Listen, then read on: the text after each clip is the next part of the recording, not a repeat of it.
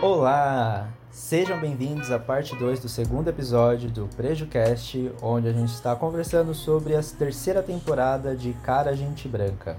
Então, na primeira parte a gente já conversou sem spoilers e agora a gente vai fazer a conversa com spoilers. Então, se você não assistiu a terceira temporada, assista primeiro e depois retorne para escutar esse episódio. Ou se você não liga para spoilers, continue aqui com a gente. Antes de tudo, vamos dar os recadinhos de sempre. Se você é uma pessoa negra, uma pessoa LGBTQIA e tem, e tem algum tipo de projeto que você queira divulgar, pode entrar em contato com a gente através das nossas redes sociais. Para entrar em contato com o PrejuCast é Twitter, Facebook, Instagram, é tudo PrejuCast, ou através do e-mail prejucast.gmail.com. Também o PrejuCast ele é uma junção entre, as, entre o podcast FajoCast e a página das Pretas Bichas. Então, para entrar em contato com o FajoCast, Twitter, Facebook e Instagram, FajoCast, ou pelo e-mail nerdfajuta.gmail.com. E, amigo, passar suas redes sociais. Vocês conseguem me encontrar também pelo Pretas Bichas. Eu estou lá no Instagram, Pretas Bichas. Temos também uma página no Twitter e no Facebook, Pretas Bichas. E agora eu também estou no YouTube, amores. Então é só você, é só alegria. Eu é overdose de Diego para vocês. Uh, um outro recadinho que a gente já deu no episódio anterior também, mas que eu acho interessante falar agora, é que é a gente vai tocar em alguns assuntos que podem ser um pouco polêmicos, então a gente pode cometer algum tipo de erro. Se vocês perceberem algo assim, pode entrar em contato com a gente, mandar mensagem, corrigir a gente, a gente está aberto à discussão. Mas lembre-se, né? Sempre com educação, porque o processo de desconstrução e de conhecimento é um processo que é construído. Então a gente não tem todas as informações e caso vocês queiram corrigir a gente, a gente está aberto, sempre, sempre lembrando com educação, obviamente. Com certeza, porque a educação é necessária né, e forma um diálogo construtivo. A gente está aberto a críticas construtivas, a opiniões construtivas e, dessa forma a gente vai conseguindo construir uma sociedade, um trabalho bem bacana, leve e as coisas vão fluindo com tranquilidade, gente. O Prejucast é um lugar de acolhimento e a gente também quer acolher vocês com todo carinho e amor, mas também nos acolham com carinho e amor. Exatamente. Começamos agora o segundo episódio de Prejucast Cara Gente Branca, parte 2. Com spoilers, musiquinha, por favor.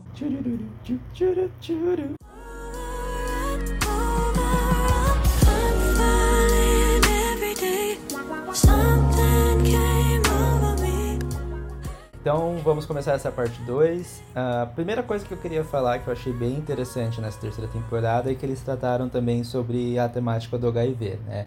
Quando o Lionel ele conhece o outro menino e também quando ele está fazendo os testes com o Dante. Inclusive eles estimulam bastante as pessoas a, a fazerem os testes, né? Regularmente para ter conhecimento do seu do seu estado sorológico, essas coisas.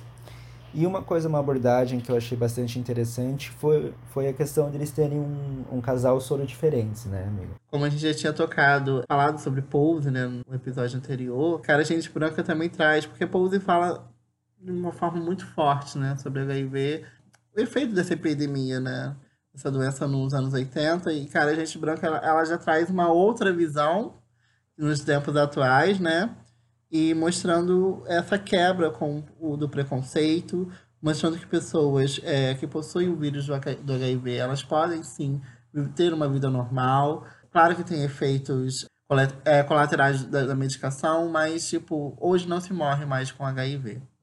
Então é, dá para você viver uma vida tranquila, se relacionar tranquilo e a série, a, a, acho que Cara Gente Branca teve uma das cenas mais lindas, que foi esse diálogo, né? Que o, até o Lionel vira pro, pro. Ai, gente, qual é o nome do menino? Não gosto, eu esqueço. Ai.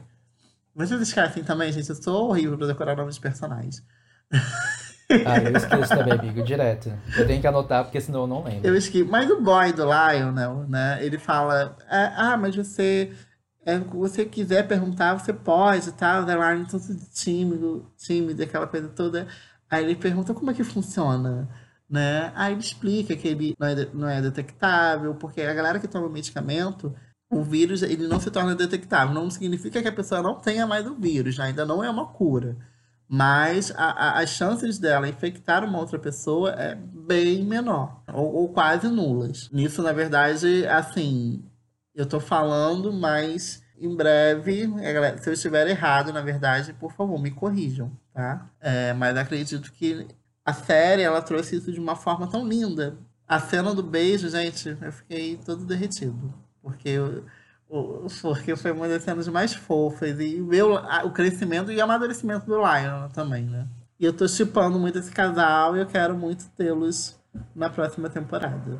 É, e eu acho que até que na próxima temporada é capaz que eles abordem mais essa questão deles serem soro diferentes e como que eles vão lidar com essas questões, né? Acho que eles vão podem abordar um pouco mais essa temática, né? É, isso, assim, é, é uma temática que precisa, sim, ter um cuidado, até no, no forma como é passada as informações, porque para não gerar mais preconceito, mais intolerância, e eu acho que a série ela trouxe isso de uma forma leve, muito orgânica, o, o, é um personagem muito fofo e eu acho que tem muito ainda para ser debatido dentro da série. Sim, e eu gostei muito da forma como a relação entre os dois foi construída, né? Porque eles, aos pouquinhos eles vão se conhecendo, vão tendo algumas interações ali durante, durante os episódios, né? Até chegar no, no ponto final, que acho que é no último episódio, né? Que eles finalmente se, se beijam e tal, né?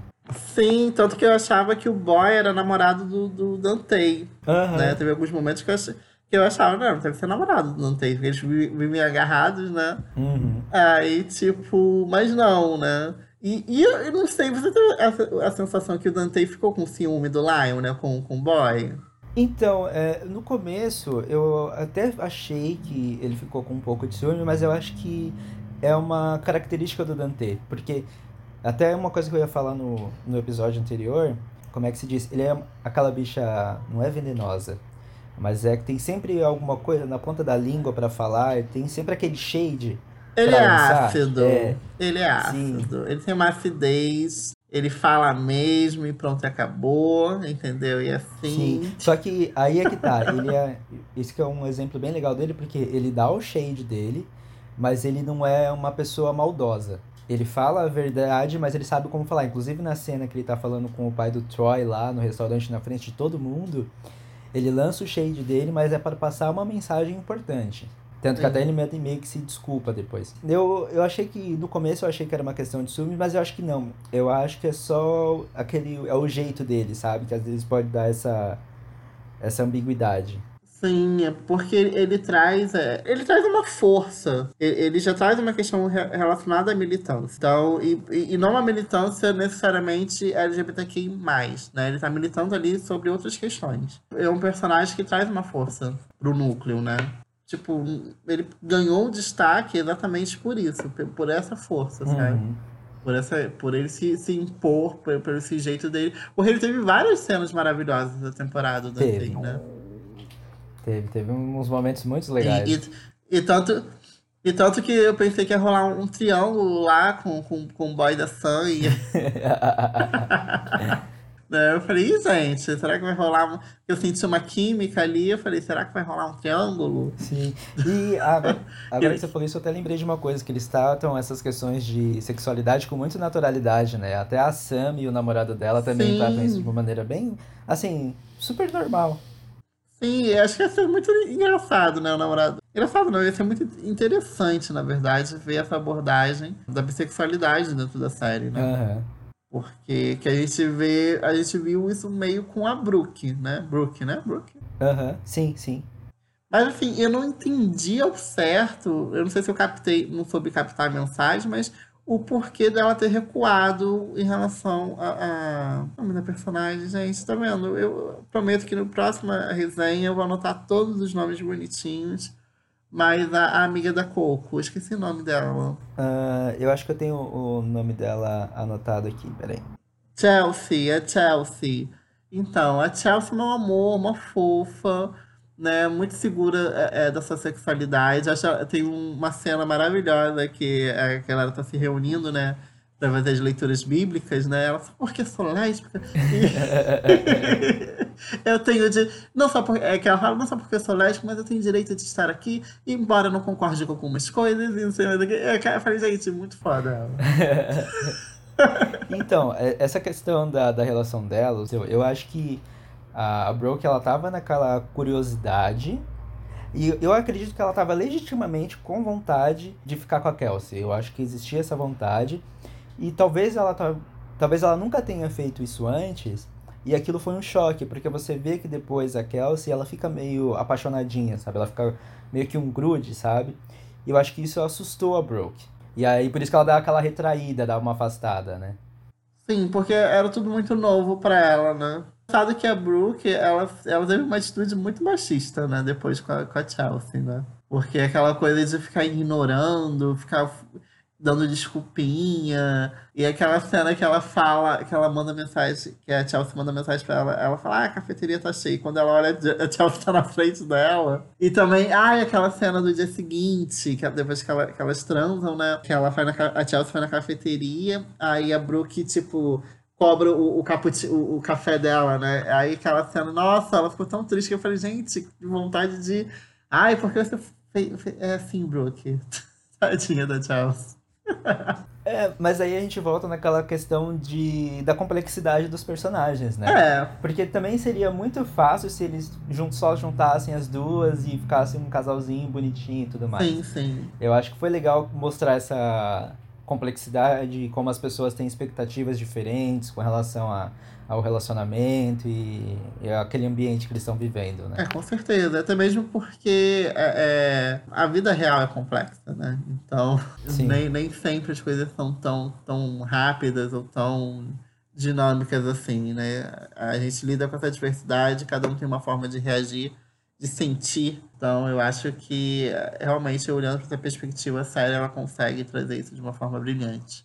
Mas eu, assim, eu amei o núcleo LGBT. A gente teve é, essa, é, uma personagem trans essa temporada que foi maravilhosa. A gente teve a participação da Lavinia Cox. Laverne Cox. Laverne Cox.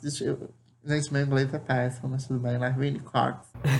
e um personagem maravilhoso. Não era um personagem trans, é, é, mas uma participação maravilhosa. A gente também tinha falado sobre a cultura dos balls, né, no, no, episódio anterior, que também foi mostrado nessa temporada. Eu acho muito interessante se eles colocassem um personagem, digamos, hétero, se apaixonando por uma mulher trans. Sim, sim. Eles fazem isso em pose, né? Em Pose é maravilhoso porque quase todo o, o, elenco principal é formado por mulheres trans, né? Então é uma série incrível por isso, né? Por essa representatividade dá espaço para atrizes trans poder ter né, essa, esse lugar de fala e representatividade. Mas eu achei eu achar muito interessante se eles trouxessem essa temática para cara gente branca, né? Porque infelizmente dentro do, do movimento é, negro, ainda existe muita homofobia, LGBTfobia, transfobia. E, e, e, acho que são coisas que a série poderia colocar também. Mas sabe o que eu acho? Eu acho que eles ainda, eu acho que eles ainda têm a oportunidade de incluir isso, porque até uma coisa que a gente estava discutindo antes também, que eles abordaram muitos assuntos dessa nessa temporada.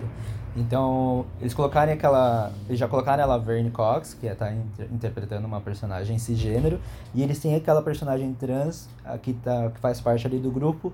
Eu acho que meio que para dizer, tipo, ó, a gente tem essa personagem aqui, e ela tá aqui, daqui a pouco a gente vai começar a trabalhar ela. Porque foi uma coisa que aconteceu com outros personagens também, que foi o caso da Joel. A Joel foi apresentada primeiro e depois ela foi aprofundada, né? Ah, a mesma forma foi a Brooke, né? Ela chegou na temporada passada, ganhou um certo, uma certa força, né? E nessa temporada ela teve mais destaque. Até mesmo porque é, a gente, eu acredito que a próxima temporada possa ser a última, né? Até mesmo porque eles estão se form, vão se formar, né? Eles já estão fazendo, a galera, alguma, alguma, algumas pessoas já estão fazendo é, os projetos finais, TCC e tal, então eles já estão para se formar. Então eu acredito que a próxima já já seja a última ou não. Ou a gente vai só se despedir de alguns personagens. E aí, mas essas considerações eu deixo para o final. Porque a gente vai falar nossas expectativas para a próxima temporada. Uma outra coisa que eu achei interessante também, que, que eles abordam, é a questão que os personagens eles continuam sendo impactados pelos eventos que aconteceram anteriormente, né, os, os eventos trágicos. Porque teria sido muito fácil eles simplesmente ignorarem tudo isso. Mas eles não, eles mostram, que nem, por exemplo, quando a Sam, com a questão dela ficar mandando mensagem pro pai dela, que, que já tá morto. E é uma coisa que é, é até eu queria entrar né, fala, porque isso mexeu muito comigo. E para mim, acho que foi até um dos motivos que eu demorei para poder assistir essa temporada foi porque eu me vi muito quando a, a minha tia, com quem eu morava, é, na época que a minha tia faleceu. E a dificuldade que eu tive para retomar, porque foi, foi um processo bem doloroso, né? Porque minha tia, minha tia falece em, em maio de 2016. E eu passo por todo aquele, aquele burburinho imenso de faculdade. Eu tinha acabado de sair de uma greve em 2015. Então a gente praticamente fez três períodos no ano só. Aí minha tia falece em 2016, isso mais totalmente com a minha estrutura, né? Porque a minha tia era a minha base emocional, familiar que eu tinha. Tendo que lidar com o retorno da universidade, mas ao mesmo tempo ocorre dentro da universidade, da, da minha universidade, um assassinato de um homem negro, gay e nordestino. Né? Então eu, eu já estou vivendo o luto e eu volto para a universidade vivendo esse luto. E até hoje a gente não sabe quem matou o Diego, que era o rapaz que foi assassinado dentro do campus da, da Universidade Federal aqui do Rio de Janeiro. Ah, e é complicado ainda, né? Porque aí entra também na, na questão que a gente estava discutindo sobre a militância, né? Porque eu acho que isso tem mais impacto ainda quando você está envolvido com a militância, né? Tem conhecimento dessas questões. Sim. E, o, e, e o, o, Diego, ele era um, rapaz muito. Ele fazia. Era fortemente militante, né? Eu não tive a oportunidade de conhecê-lo pessoalmente, embora a gente estivesse no mesmo curso, mas depois, né, que, assim, pelos relatos das pessoas, é, eu até fiz parte do, do, do coletivo depois que fui é, formado, mas é, ele era um, rapaz muito atuante na militância. E a gente estava vivendo um período muito complicado dentro da universidade, porque a gente estava é, sofrendo ameaças. É, é, é, foi, foi feita uma pichação em um dos banheiros falando morte aos gays da UFRJ. E em seguida ele aparece, ele é assassinado. Então, assim, a, a gente. A, muito, a gente teve que lidar com, com o luto eu tive que lidar com meu luto pessoal e com o luto coletivo. E com quem e com quem falar nesse momento, né? Com quem você você porque a, a vida continua, né? A galera a galera é, é LGBT, principalmente a galera LGBT negra, a galera negra sentiu muito a morte do Diego. Mas a vida acadêmica continuava, né? Vamos ter que produzir, tem que fazer trabalho, apresentar trabalho. A vida continua né? Mas como a vida continua depois desses traumas? Depois de você ver um, um colega que foi assassinado e você não sabe por qual motivo, tudo indica ser por, por, por homofobia, porque ele já havia, é, ele já estava sofrendo ameaças. E a gente começa a gerar o medo, a incerteza e o luto. Então, assim, como você consegue administrar tudo isso e ainda manter a sua cabeça para uma vida acadêmica. É, exatamente. E, e, isso a gente vê também com como isso influencia também o Red, né? Porque isso fica muito mais forte nele, né? Porque você vê que, que ele se, se fecha ali, que ele tá num, num estágio de, de depressão mesmo, né? Sim, e é, é muito difícil porque eu trazendo de novo para a minha experiência pessoal, eu não conversei com ninguém na época que, que eu retornei para a faculdade. Né? Eu tentava manter o, a vida continua, mas eu tive muita dificuldade para poder voltar ao ritmo. Na verdade, eu levei quase um ano é, é para poder voltar ao ritmo. Eu ia para a faculdade chorando, né? E, e, eu entendo muito esse bloqueio que a Sunley é, teve, porque a, a gente tenta continuar a vida, mas a vida ela, ela, ela muda. Eu acho que a nossa visão de mundo muda. Eu acho que foi essa sensação que a, que a, personagem passa pra gente, que após ela perder o pai dela, a visão de mundo, de vida para ela mudou. E a gente já não vê mais aquela Sam das duas primeiras temporadas. A gente vê uma, uma, uma Sam é, é, tentando se reencontrar, tentando se, se reconectar novamente com, com a vida, com as pessoas, sem abrir mão dos seus sonhos, porque você é, passar por, um, por uma perda dentro de uma universidade é muito difícil. Tem alguns grupos de acolhimento, de apoio, mas é, é, é bem difícil. É bem difícil. O ambiente universitário muitas das vezes é bem cruel. Os professores, muitas das vezes, até os colegas são bem cruéis. Então, é, é, você gera muitas questões dentro de você. É, e até você falando isso, amigo, até parei para pensar que como que é importante ter uma, uma rede de apoio, né? Porque você ter com quem conversar, você Sim. poder falar sobre seus sentimentos. Até que você falou da questão da, da Sam, que ela, ela tinha uma pessoa para se apoiar, que no caso era a mãe dela, né? E aí quando ela Sim. conversa com a mãe, que é aquela pessoa que, que entende ela, que tá passando por... Ao mesmo tempo, pela mesma é, dor. a mesma dor, mas com o processo para ela é diferente, mas é uma pessoa que está ali, que entende ela, que dá um, que dá um apoio e a importância dela procurar essa pessoa, né?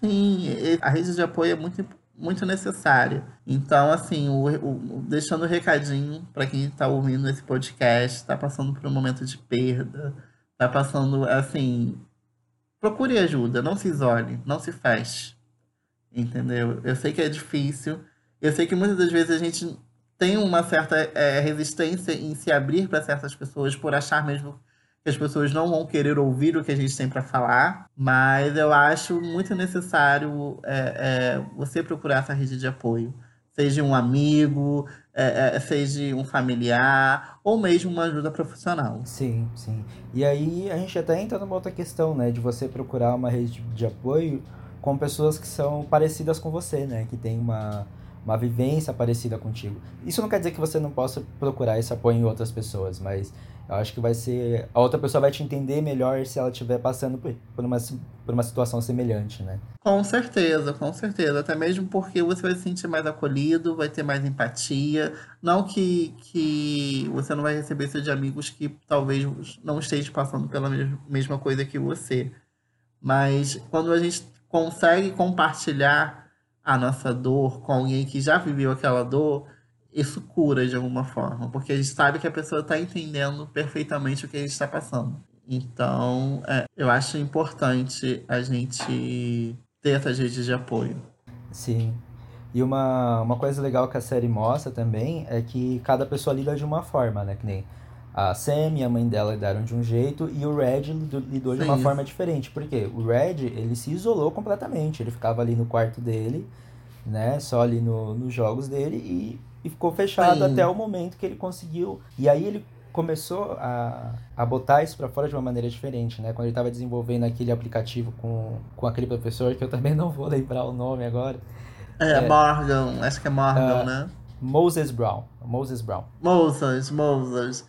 É, porque ele se agarrou a, a, algo que tirou ele da, daquela, daquela tristeza, da, daquele sentimento de, de solidão, vamos colocar assim, né? Uhum. Ele vai com tudo. Só que ele. Você vai percebendo, né? Isso é mostrado de uma forma muito delicada até. As fases, né? Quando ele fala sobre as fases do. que é no, no contexto do. Porque as fases do luto, ela tá muito a, a ver com, com um trauma também, né? Sim um trauma e você até você chegar no estágio que você consegue realmente superar aquilo. Mas, mas a depressão é uma coisa tão forte que as pessoas muitas das vezes não, não percebem. E depressão não é só quando alguém está triste, gente. Depressão às vezes é aquela pessoa que está sorrindo do seu lado, contando piada, e a pessoa pode estar passando por um período de depressão, sim. É, e eles mostraram isso muito bem no Red, né? E, e depois, no final, quando ele tem aquela fala falando sobre o os estágios do, do luto, né? É, eu achei muito forte, eu achei muito impactante, assim, porque você acompanhou toda a jornada dele, e aí quando ele te dá aquela explicação que ele nem é muito técnico nem nada, é uma explicação até curta, mas quando você vai pensar na em tudo que ele passou, você entende completamente qual é a mensagem que ele está passando ali. E acho que, é, acho que, acho que é importante porque até dá uma força para pessoas que estejam passando por esse processo, né? Até mesmo porque o contexto ali, quando ele fala, ele traz ali uma questão de apoio para. Pra... Acho que esse é o nome dela. Ele, ele, ele, sinto que ele se liga à dor dela, porque ela passou por um trauma também. Então ele pega e entende, né? Ele tenta mostrar para ela, para todos que estão ali, como que é passar por um trauma, né? E que aí ele faz essa, essa, esse paralelo com as fases do luto. E é exatamente assim, né? Você até tem a barganha, tem até a aceitação e você seguir a sua vida. É, o nome, o nome da personagem é Murphy. Murphy, é Murphy. E a gente já pode até entrar nessa questão em relação ao abuso. Foi um plot assim que eu. Nossa, mãe. Eu falei, cara, eles, eles mexeram agora legal. Não, não vespeiro, né? No, no vespeiro, por quê? Porque a, a gente passou a temporada toda falando sobre feminismo, né? Em alguns momentos, feminismo negro. A gente fala sobre outras questões. E o último episódio, ele faz uma sátira da própria série. Porque é, é eu acho que a gente está vivendo um período que a gente está tendo tanta representatividade, tantas vozes, e a gente se apega muito forte a essas vozes, mas eu acho que a gente tem que filtrar e saber entender os limites de apoiar certas pessoas. Porque eu acho que a partir do momento que a nossa luta ela fere a existência ou a dignidade ou, ou, a saúde ou o que for de outra pessoa, a gente precisa ter um cuidado. Então eu acho que quando aconte acontece o caso de abuso, eu até fiquei meio assim, cara, eu acho que essa garota, ela tá é, é, realmente tentando manipular todo mundo e ela fez alguma coisa, né? De repente uma pegadinha da série no final vai mostrar que realmente ela que, que deu em cima dele. Mas não. Mas não. Por quê? Porque a gente não quer acreditar. A gente está tão né, envolvido ali que, que o prof... é um professor envolvente, é um professor que parece do bem, mas não é. Né? Ele, ele cometeu um ato de abuso. Eu, eu achei muito legal quando o, o... Esqueci o nome dele, gente. O namorado da Joel. Ah, o Red. O Red, ele confronta esse professor. Eu acho aquela cena ali, ele confrontando e falando tudo aquilo para ele, eu falei, caraca, é isso aí. É isso aí. Eu achei essa cena do confronto dele bem pesada, assim. Porque ele tava conseguindo sair daquele processo complicado. E aí você fica com aquela Sim. esperança, tipo, nossa, tomara que esse Moses não seja um cara escroto, porque se ele for um cara escroto, o que, que vai acontecer com o Red, né? Como é que vai ficar o psicológico dele? Porque esse cara já passou por tanta coisa, né? Eu acho que o Red, naquele momento, ele toma posse dele, propriedade, né? Da própria existência dele ali, né? Porque, ele, bem ou mal, ele tá passando por, por um... De alguma forma, ele tá passando por, por um processo de cura, né? Ele se encontrou uma motivação. E, só que, ao mesmo tempo, ele não queria aceitar que, que a pessoa que tirou ele daquela situação era uma pessoa tão cruel, uma pessoa que estava gerando traumas. E, e, e, não era só o, o, o Red que tinha essa, digamos, admiração pelo Moses. Teve aquela menina também do sindicato, né? Que também, em um momento que, que, a, a que a Santa tá fazendo um documentário, ela pega um, depoimento da menina falando o quanto é, o, o, o Moses é importante e tal para ela, ajudou ela e tal, né? Que, que é exemplo, né? Que é referência para muitos alunos. Aí desencadeia tudo, né? Que as pontas vão, vão se, se ligando. A gente entende que, que a Murphy ela passou sim por um abuso ela, a galera realmente acolhe ela, a galera entende que, que a militância é importante, mas tem coisas que não dá para deixar debaixo dos panos, entendeu? Tem coisas que a gente tem que pegar e falar sim.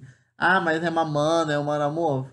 Fez uma coisa errada, entendeu? É, tá ferindo o próximo.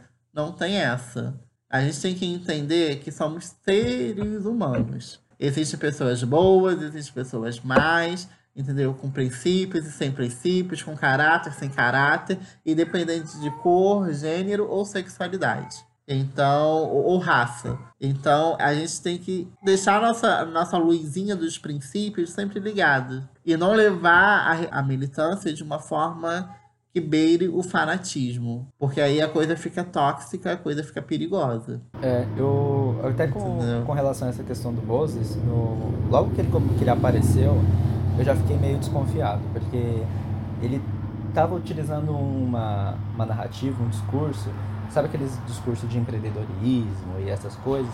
Só que ele estava meio que ressignificando pro pessoal da, da militância, sabe? é, ele deu uma outra cara para esse discurso. E na primeira vez que ele chegou lá, conversando com as pessoas, eu já fiquei meio desconfiado. Eu falei, mano, é, tem alguma coisa errada com esse cara. Alguma coisa está acontecendo. Sim. E aí, depois, conforme, conforme foi mostrando as mudanças que ele fez na vida das pessoas, eu fui meio que aliviando a barra pro lado dele, sabe? Meio que ficando do lado dele, falando, não, esse cara talvez ele seja um cara legal.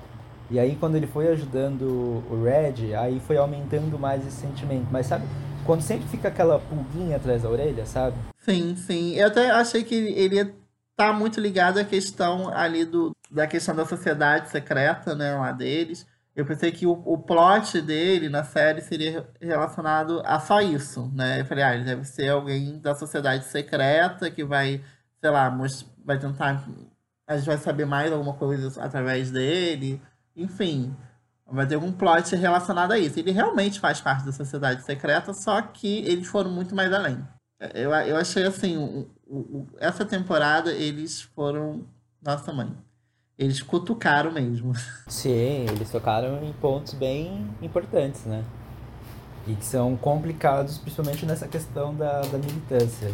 Eles foram autocríticos. Eu acho isso incrível. Eu acho que quando você faz autocrítica, né, quando você tem esse momento de tentar entender, não, ok, mas eu tô falando do outro, mas eu também tenho coisas a mudar. Eu também tenho problemas aqui para resolver. Então, eu acho que a autocrítica ela é maravilhosa quando, quando, a série ela traz isso de uma forma maravilhosa. E até essa questão também de ter essas, essas figuras de importância para as pessoas, até quando a Sam conhece a, a Cynthia, né, que é a personagem da Laverne Cox, ela também tem meio que essa decepção, né, porque ela cria sim, sim. toda uma imagem sobre ela e quando ela chega lá, tipo, a mulher tá meio que pouco se lixando para ela, né? Mas é uma questão do você se sentir próximo. Eu acho que a gente, como eu disse, a gente está vivendo um período que a gente tem muitas representatividades. A gente tem muitos ídolos, a gente tem muita gente que está num lugar de fala, que está tendo a oportunidade de estar tá num lugar é, é, de potencialização, de ter as suas vozes potencializadas, que a gente admira, que a gente quer estar perto, trocar uma ideia, mas em alguns casos, talvez, é, eu, acho que as pessoas elas esquecem, né?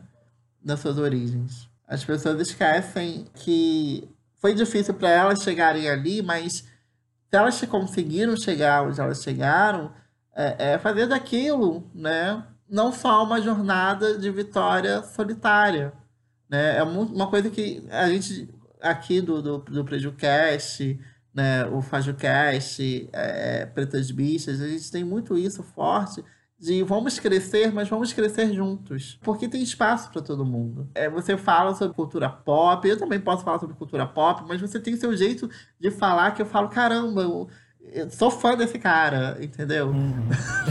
e, tipo, você tem o seu jeitinho, você tem temáticas, você tem coisas para falar que, assim, eu não não tinha pensado em falar e, e, tipo, é, eu sinto que às vezes não há necessidade de eu falar, porque você falou de uma forma tão perfeita que, ok, que o seu conteúdo para mim já, já bastou.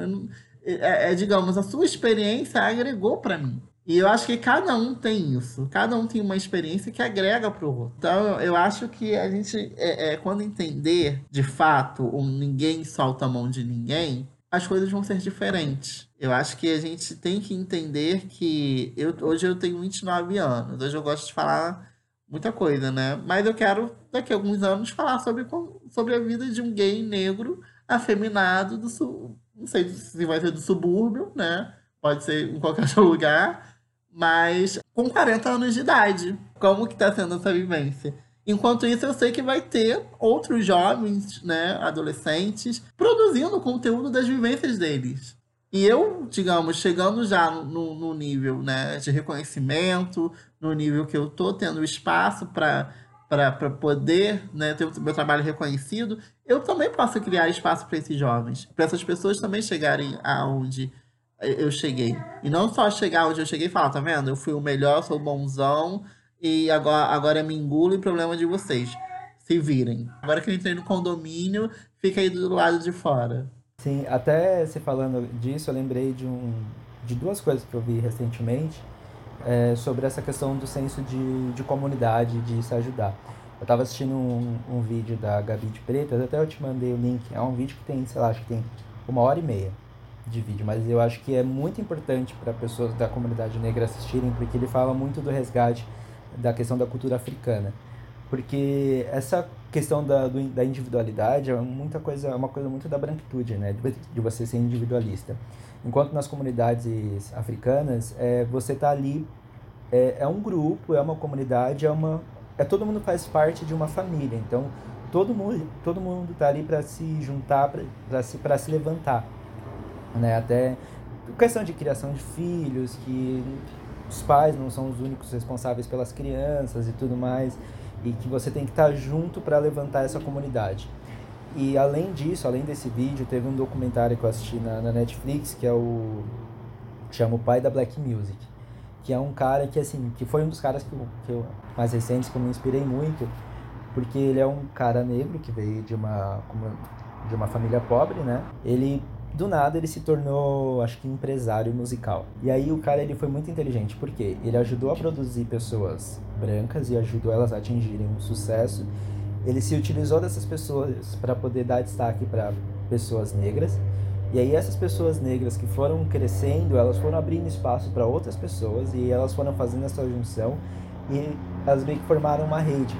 E esse cara ele se tornou uma pessoa tão foda, tão influente que ele influenciou Barack Obama, ele influenciou Bill Clinton e ele ajudou a levantar a comunidade num patamar para chegar no patamar que a gente chegou hoje.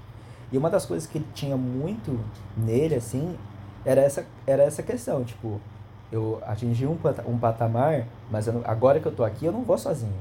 Eu vou puxar outras pessoas comigo, e essas outras pessoas, o que eu quero delas é que elas ajudem o próximo. E aí você é aí é tipo é tipo o esquema de que eles fazem meio que de, de pirâmide, né? Quem tá lá no topo da pirâmide vai puxando quem tá em, embaixo para poder todo mundo subir, né?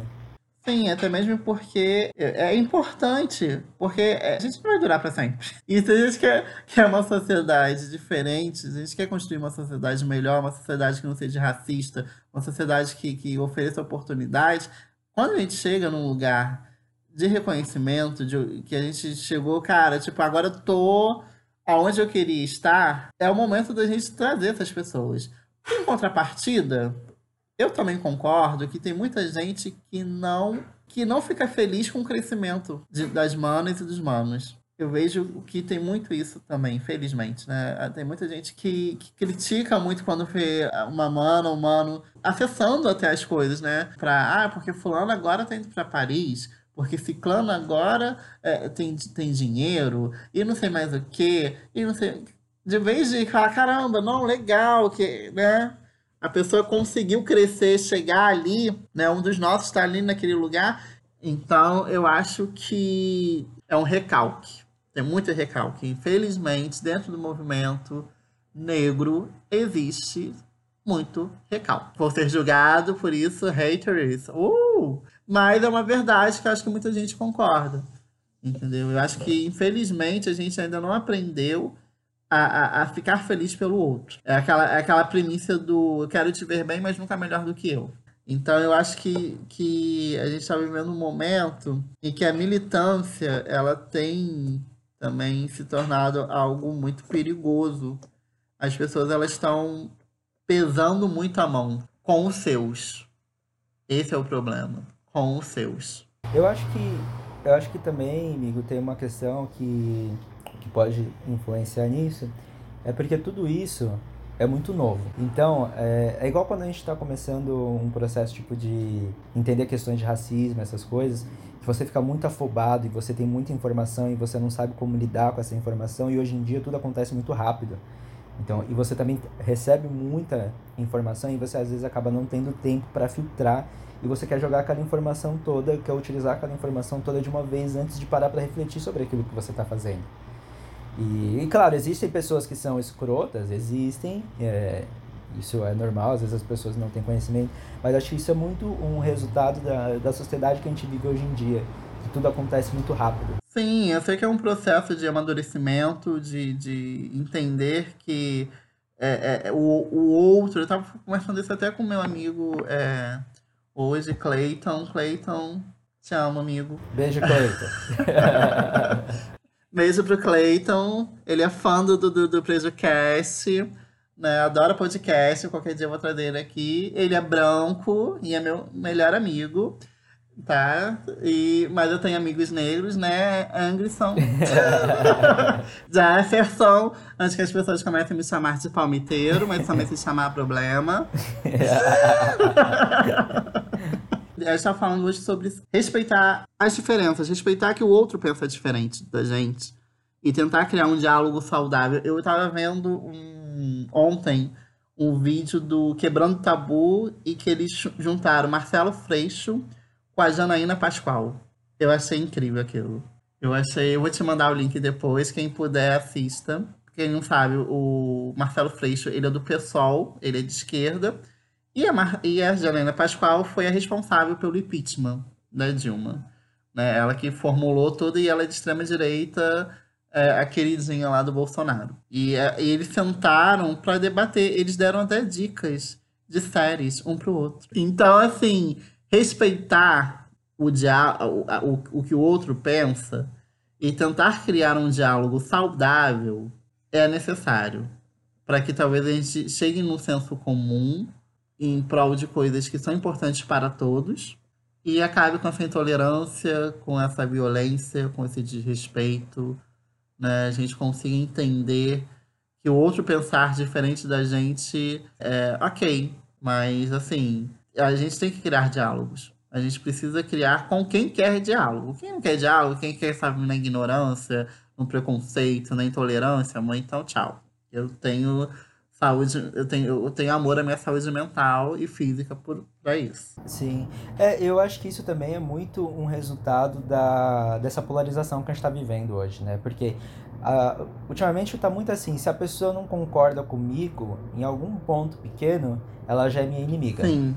Aí eu já tenho que combater ela, aí já vira uma guerra, ela é uma pessoa ruim, é uma pessoa má. E eu tava muito, eu tava muito nessa onda ano passado. Eu cancelei muita ah, gente eu também. na minha vida.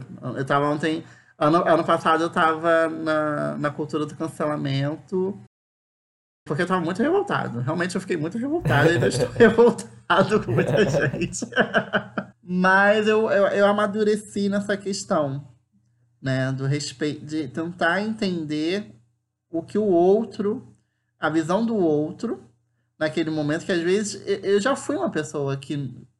Hoje, para eu chegar à pessoa que eu sou hoje, eu tive que me desconstruir de muitas coisas. E, e hoje, mesmo hoje em dia, eu achando que eu sou desconstruidão, que eu sou não sei o quê, eu às vezes me pego e falo, cara, eu tô sendo preconceituoso.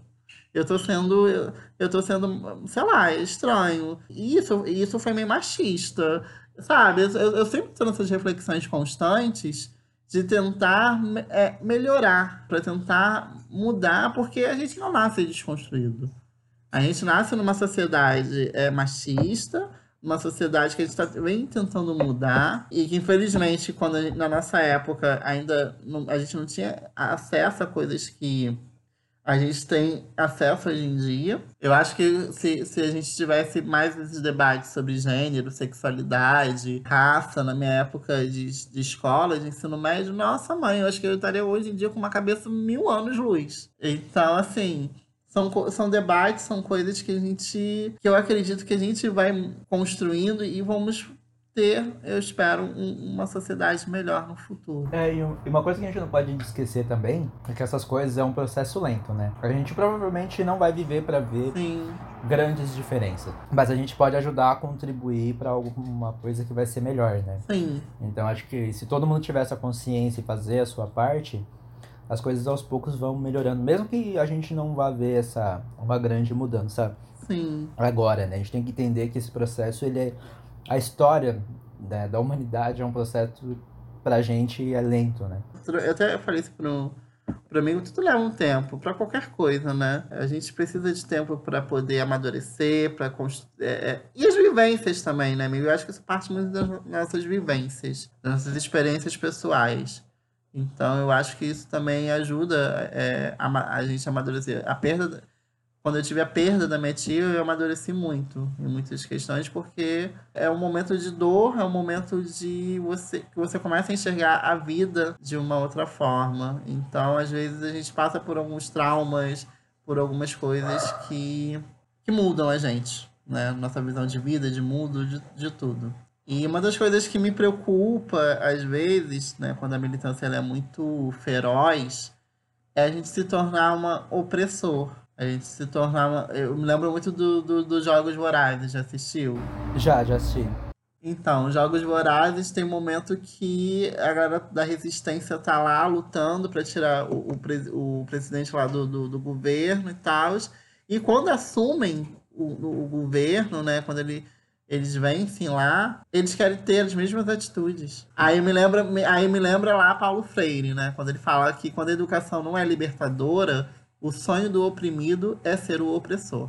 Isso é muito perigoso. A gente precisa levar a militância com responsabilidade e maturidade. É por isso que é, é tão importante ter representatividade dessas questões, né? Tipo, apresentada no Cara Gente Branca. E filtrar também, né, amigo?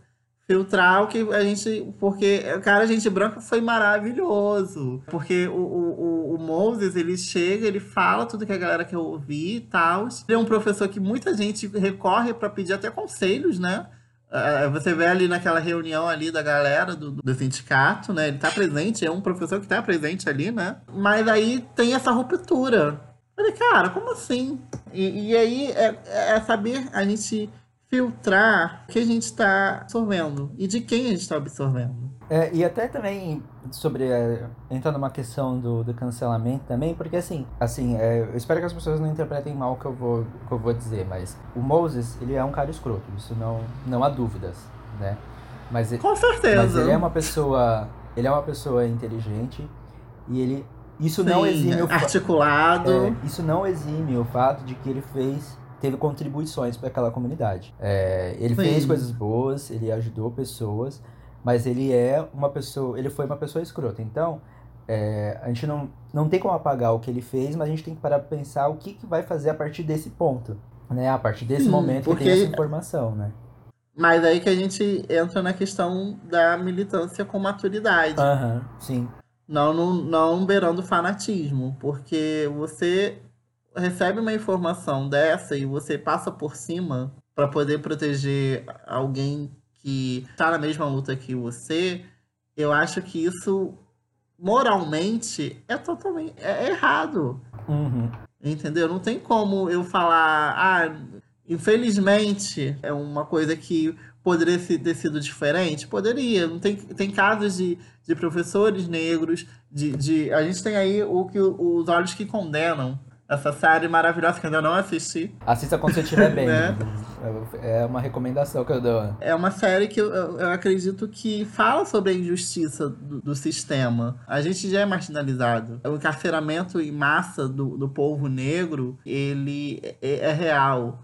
E, e, muitas das vezes, isso, muitas pessoas são presas sem investigação, sem, sem nada, só pela cor da pele. Já aqui, esse ano teve vários casos aqui no Brasil um aqui até próximo aqui da zona oeste do Rio, que foi um caso de um menino que ele foi preso acusado de um assassinato, sendo que ele não estava nem no local. E o garoto era trabalhador e, e tipo, sabe, é, a família foi horrível, foi horrível. E a gente sabe que existe, porque esse caso, pelo menos, ele, ele conseguiu, ele foi potencializado pela mídia. Mas a gente sabe que existem milhares de casos de pessoas que foram presas, acusadas injustamente, somente pela cor, por serem negras. E não só isso, o genocídio do, do povo preto também, que não vai, não sai da mídia. E na verdade, quando sai, já é uma coisa que se tornou tão, entre aspas, comum, que as pessoas já nem prestam mais atenção, né?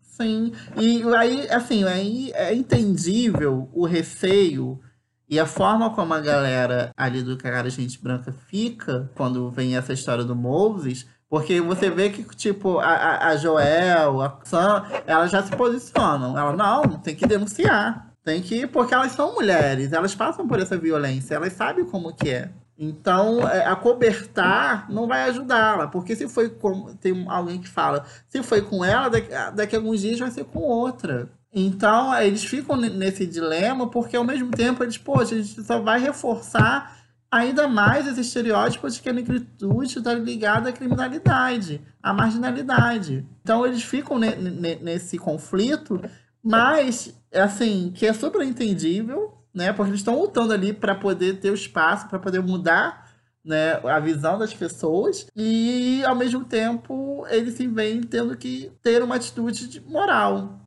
né, uma, uma moralidade e ter empatia é, por outra pessoa que, digamos, não, está, não faz parte ali da realidade do, do, da luta deles, né? Sim, e nesse momento até tem uma, uma conversa interessante entre o, entre o Red e a Joel, que, que eles estão nessa discussão de se é verdade ou não o caso do estupro, até que ele pergunta para ela, e se fosse, e se isso tivesse acontecido com a Joel, será que a, que a Muffy teria a mesma atitude, ia defender ela? Será que ela não ia, não ia agir de forma racista e simplesmente falar que a Joel estava inventando tudo? Então, entra nesses questionamentos também que são interessantes, né? Sim, mas ao mesmo tempo é uma visão bem machista, né? Porque ele tá tentando jogar ali com o psicológico da Joel. Mas aí a gente traz a questão moral. Eu acho que, que se fosse independente de qualquer coisa, é uma violência. Entendeu? É uma violência. Então, se você tá ciente disso e você tem como denunciar, eu acho que, que é, é, é cabível. Tem que fazer a denúncia. Não tem que pensar, entendeu? Se tem que fazer a denúncia, porque na verdade quem vai decidir se vai, se aconteceu ou não é a justiça, né? É, entendeu?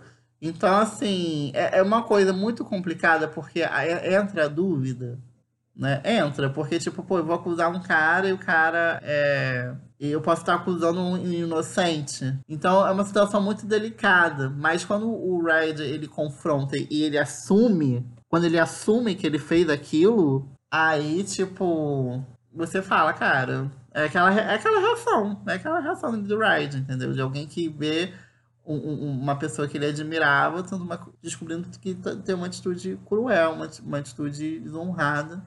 E que é passível, sim, e, e tem que ser, assim, julgado, entendeu? Então, assim, na série, pelo menos, a gente não viu uma denúncia. A gente só, só viu ali eles falando entre eles. Mas em nenhum momento a gente viu alguém gerando uma denúncia ou saindo no jornal do Troy. O Troy não chegou a publicar? Eu não lembro, amigo. Acho que não. Não?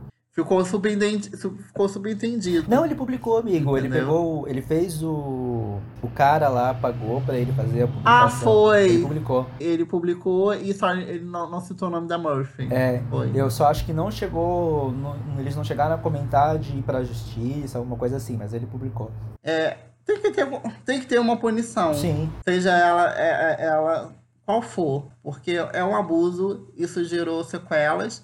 Aí você percebe que ela não foi a única, né? Que teve outros casos. Tanto que o, o cara lá da, da Sociedade Secreta, ele comenta isso, que o, que o Moses sempre teve essa atitude meio descabida. E a Sociedade Secreta acobertava ele. Aí já peguei raiva dessa Sociedade Secreta. Então, tipo, é uma coisa... Eu achei incrível eles levantarem esse debate essa temporada. Cara, Gente Branca não, não me decepcionou. Né? Só, só me deu muito orgulho, só isso. Até que você falou dessa questão da sociedade secreta, amigo. Ela não é, ela é abordada, mas bem de leve, né? E eu achei bem legal que eles não se aprofundaram muito nisso e que eles meio que deixaram entender que a Sam e o, o Lionel, eles meio que teriam que começar a própria sociedade secreta deles, né? Tipo, ele, o, que é o, o, narrador, né, que é aquele cara, ele ainda deixa meio que subentendido, né? Que tipo, ó, essa sociedade secreta aqui ela tá fazendo as coisas dela, mas ela já não serve mais para os moldes de sociedade que a gente tem hoje em dia. Então agora Sim. o próximo passo é de vocês. Então ele meio que está entregando a responsabilidade da, das coisas, da militância e tudo mais, para uma pra nova geração, né? Então, tipo, tó, toma sim, que agora sim. o problema é teu. é bem isso. E é uma, aí a gente já entra né, o que está por vir, né? Que o final dessa temporada ela deu um plot para a próxima que achei maravilhoso. Sim. E uma coisa que eu fiquei bem curioso para ver era quem eram aquelas pessoas que estavam naquele quadro, cara. Tinha um monte de gente ah, ali. Eu, eu também fiquei... fiquei. Falei, tipo, ai meu Deus, quem tá ali? Será que a Beyoncé tá ali também? Possivelmente. a Sam ainda fala, nossa, eu não acredito que essa pessoa tá aí, que não sei o que. Eu fiquei, ah, caramba, não acredito que eles não vão mostrar.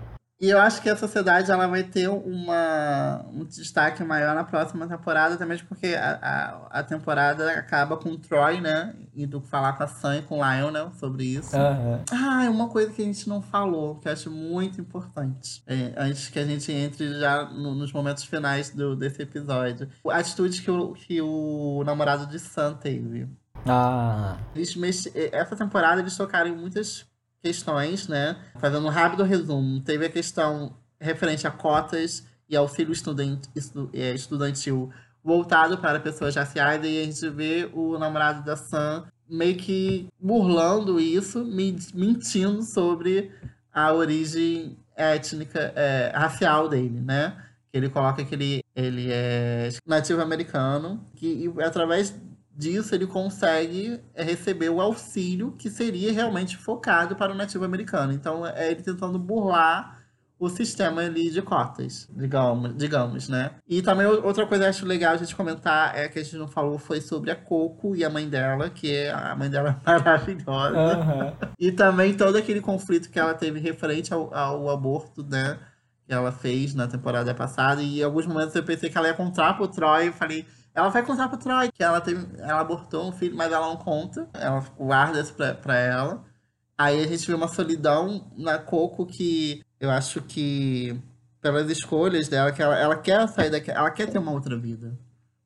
Né? Ela quer ter aquela vida que a Murphy e a mãe da Murphy têm. Ao mesmo tempo, ela tenta se distanciar das origens dela, mas a mãe dela puxa ela para isso. E ela relembra que ela né, precisa retomar isso. E fora que também eu achei incrível mostrar uma crise de ansiedade. Gente, foi maravilhoso. A, a, a Coco, como, algum, como as crises de ansiedade paralisam a gente. Às vezes a gente. E como isso é perigoso, né? Então, quando a gente é colocado em situações de extremo estresse, de extrema pressão. Então, assim, Você falou do. pode falar. Você falou do Gabe, eu até queria só acrescentar que eu achei interessante, que eu achei legal. É porque ele, né, se, se utiliza desse sistema de cotas. E aí quando ele vai receber a, a bolsa, né, o dinheiro lá, que tem aquela celebração e tal, que o cara pede pra todo mundo se levantar. Aí se levanta, tipo, só pessoas que são realmente, realmente precisam de cotas, e aí todo mundo olha pra ele com aquela cara, assim, né? Eu É, achei muito, eu achei muito engraçado que aí, foi incrível. que aí cai, tipo, a ficha dele, né? Tipo, porra, que merda que eu tô fazendo. Sim, E até pois é. tem a questão também da Sam, que é aquela questão também de você saber qual tipo que luta que você vai lutar, sabe? Porque ela, tipo, é Sim. problema dele, tipo, ele que se vire com isso e ela não quer saber. Sabe? Ela tem outras coisas mais importantes pra resolver. Eu até achei que ia rolar mó treta, que ela, é porque a Sam, a, a, a Sam da primeira temporada ia ter feito aquilo mó treta, né? E ela não, ela, até ele, ela fala aí, irmão. Não sei o quê, né? E porque ela, ela tá fo- realmente focada em outras coisas, ela tá focada no futuro dela. Não que a militância não seja importante, também não seja o futuro. É importante e, e- e ela, ela entende isso quando ela faz a ligação. E uma das coisas que eu achei incrível que eles fizeram nessa temporada também para poder interligar os personagens foi criar um ambiente ali da cafeteria, que ali é um espaço, digamos, comum e que você consegue fazer os núcleos é, é, transitarem por ali. Sim. Só voltando ainda à questão do Gabe, quando ele percebe a merda que ele fez e ele vai conversar com o cara que ele quer devolver a bolsa, o cara mostra exatamente de como que o sistema funciona. Tipo, mano, você já entrou aí, se você for tentar desfazer, primeiro que ele vai vai complicar a vida Vai gerar um outras processo. é, vai gerar um processo, vai complicar, complicar a vida de outras pessoas. E como que isso, como que esse processo ele é feito de uma maneira que a pessoa, mesmo que a, pessoa ela queira se redimir, né, entre aspas, daquilo que ela fez, ela não, ela não consegue, ela não tem, ela não tem ferramentas para fazer isso sem prejudicar outras pessoas. Então, quando a pessoa fez a merda, já era, não tem volta. E aí, quando a gente, a gente entra nessa questão do sistema, isso fica, fica bastante claro na Coco também. Porque no final, acaba que não importa o quanto que ela se esforce, né, que ela consiga ter a, é a questão da meritocracia e do racismo, né? Não importa o quanto que ela se esforce, é, ela, não, ela não consegue chegar naquele patamar que ela queria, porque o sistema não deixa ela alcançar aquilo que ela, que ela tanto quer. É, porque fica uma, uma coisa mais, muito evidente quando ela se torna a, a melhor aluna da, da, turma, que ele fala, ele, ele coloca esse desafio para ela, e mesmo assim ele fala que ela não, não, não é apta a receber a indicação dele. Isso até eu acho que tem uma outra mensagem por trás também, porque é, elas Tipo, tudo bem, ela se esforçou pra caramba pra ela adquirir aquele conhecimento. Ela adquiriu aquele conhecimento, mas ela meio que. Ela só decorou. Entendeu? Ela, tipo, ela tava com a ferramenta ali na mão dela, mas ela não sabia exatamente como utilizar aquilo. Tanto que tem um questionamento que ele faz para ela que ela fica, tipo, não sabe o que responder. Até mesmo porque isso também mostra que não, não importa se você se esforça. O sistema, ele vai, como você falou, vai tentar barrar Entendeu? Então, não, não, esse discurso, ah, se você se esforçar, você chegar lá, não, não, é, não é assim. A gente sabe que, por enquanto, não é assim.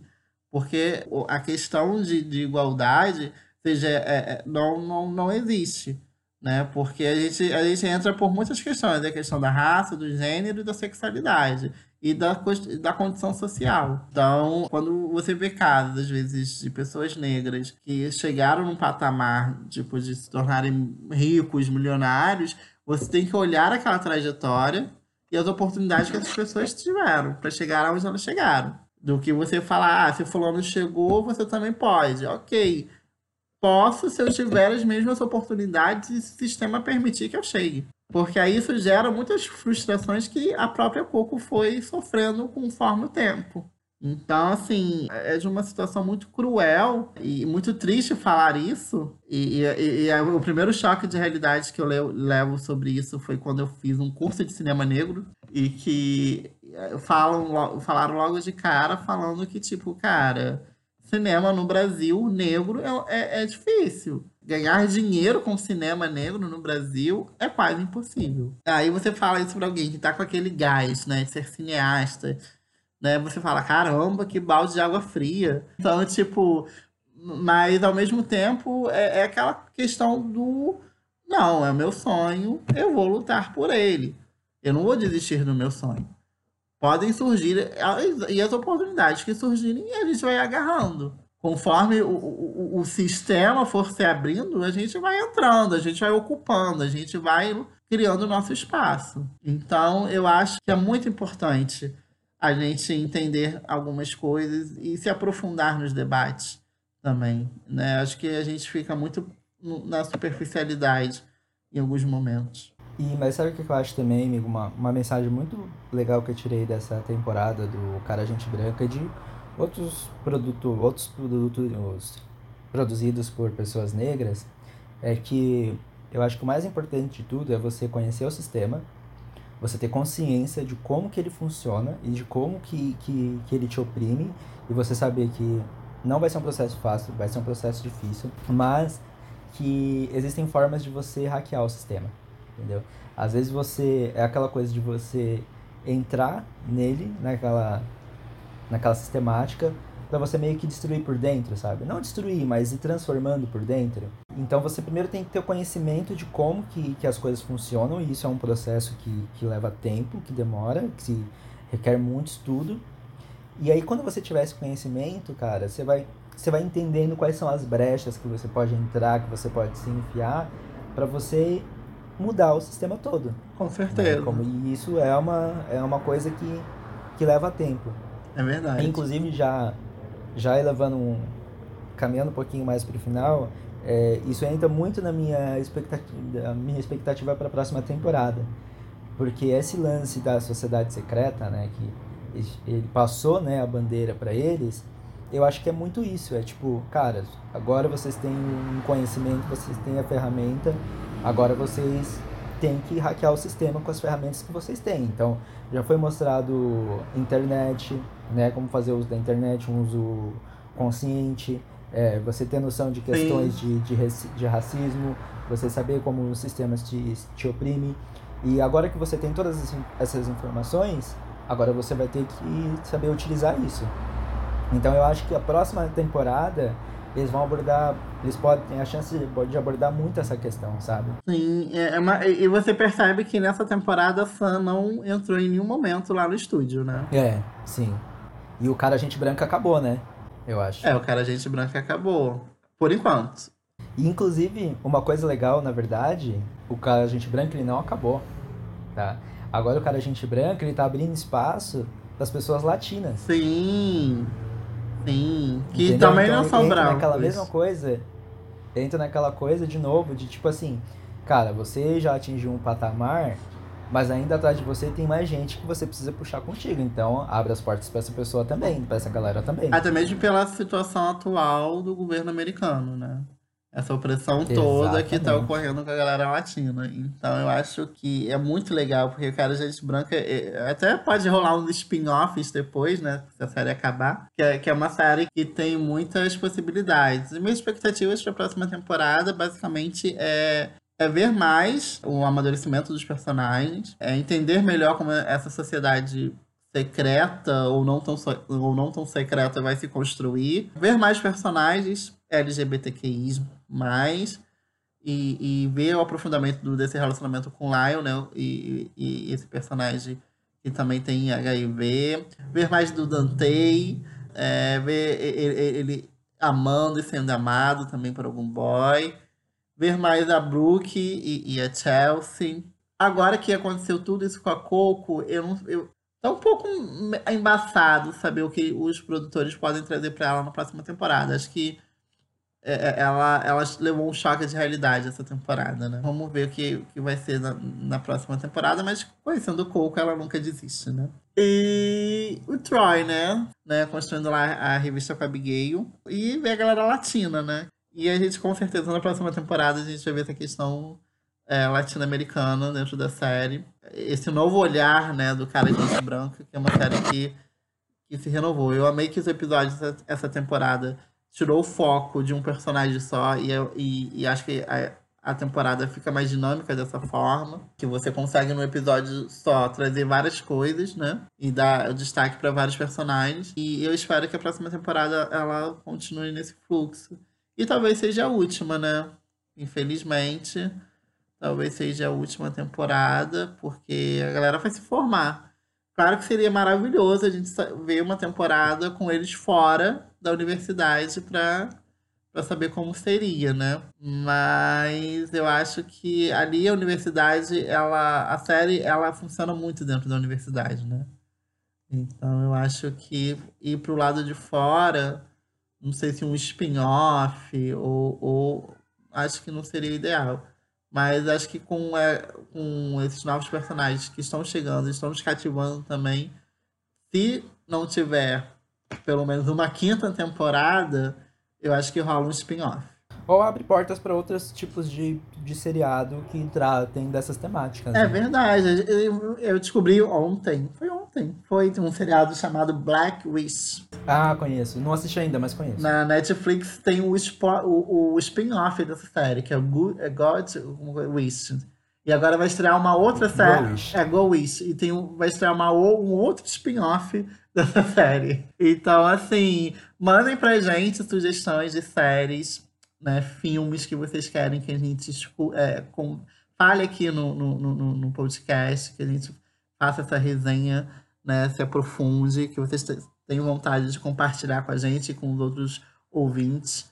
A gente está aceitando aí sugestões. Então acho que é isso, amigo. É, a temporada foi incrível para mim. Cara, a gente branca nova, novamente levando a gente a altas reflexões, nos surpreendendo com, com, com várias coisas. E eu acho que é uma série que eu sinto muita vontade de guardar aqui no meu potinho.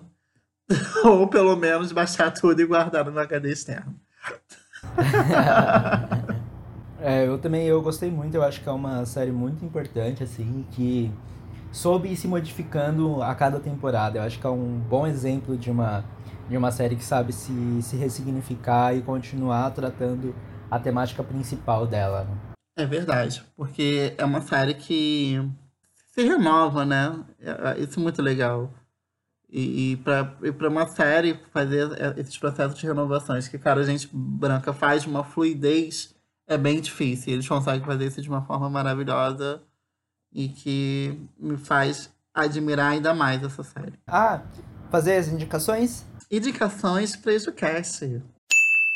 Bom, eu vou indicar pra galera um livro que é o ódio que você semeia.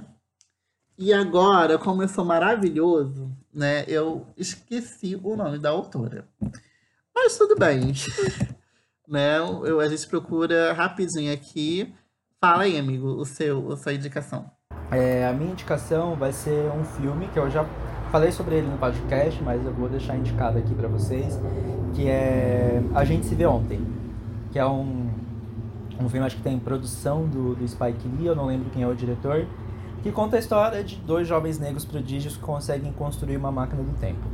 É, isso é tudo que eu posso falar sobre o filme. É um filme muito bom.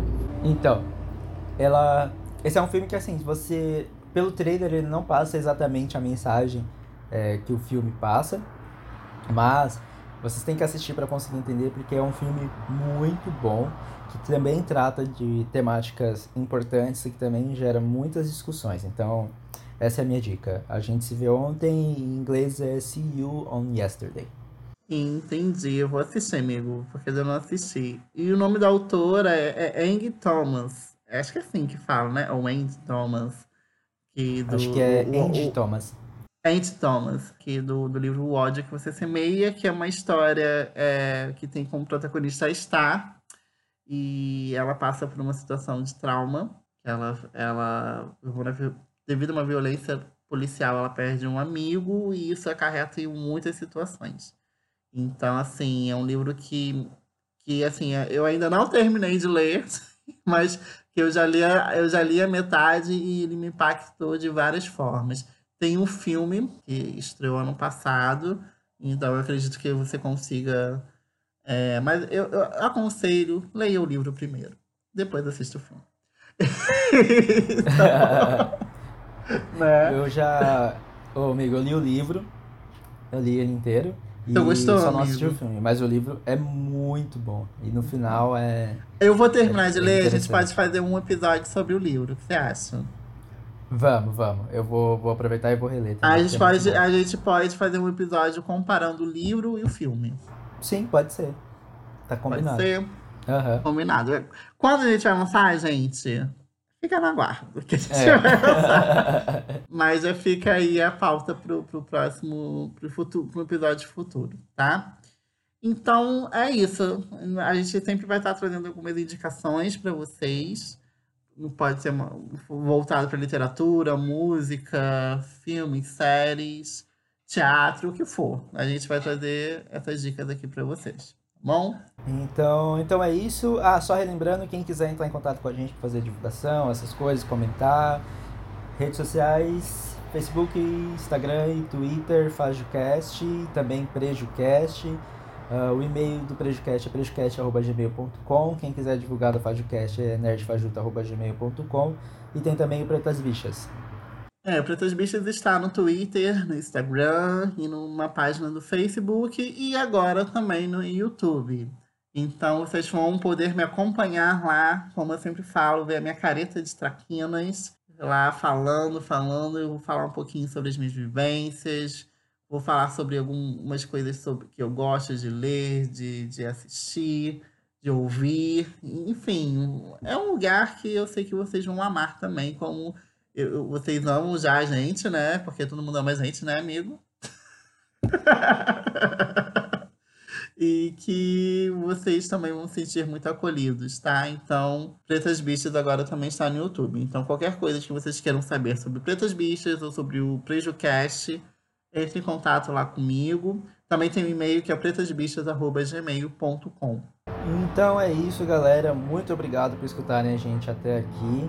E aguardem, porque episódio 3 tá cheio de novidade legal aí pra vocês. É, gente, teve mudanças na terceira temporada de Cara Gente Branca e vai ter mudanças no PrejuCast no terceiro episódio. Tem que escutar o episódio 3 para poder descobrir qual é a coincidência. É verdade, né? Então, essa, aproveita aí que essa, essa maratona aí de, de Prejucast, que tem muita coisa boa aí vindo pela frente. Então, eu espero que o episódio de hoje tenha vocês tenham gostado. Qualquer crítica construtiva, qualquer coisa que vocês queiram falar pra gente, entre em contato nas, nas nossas redes.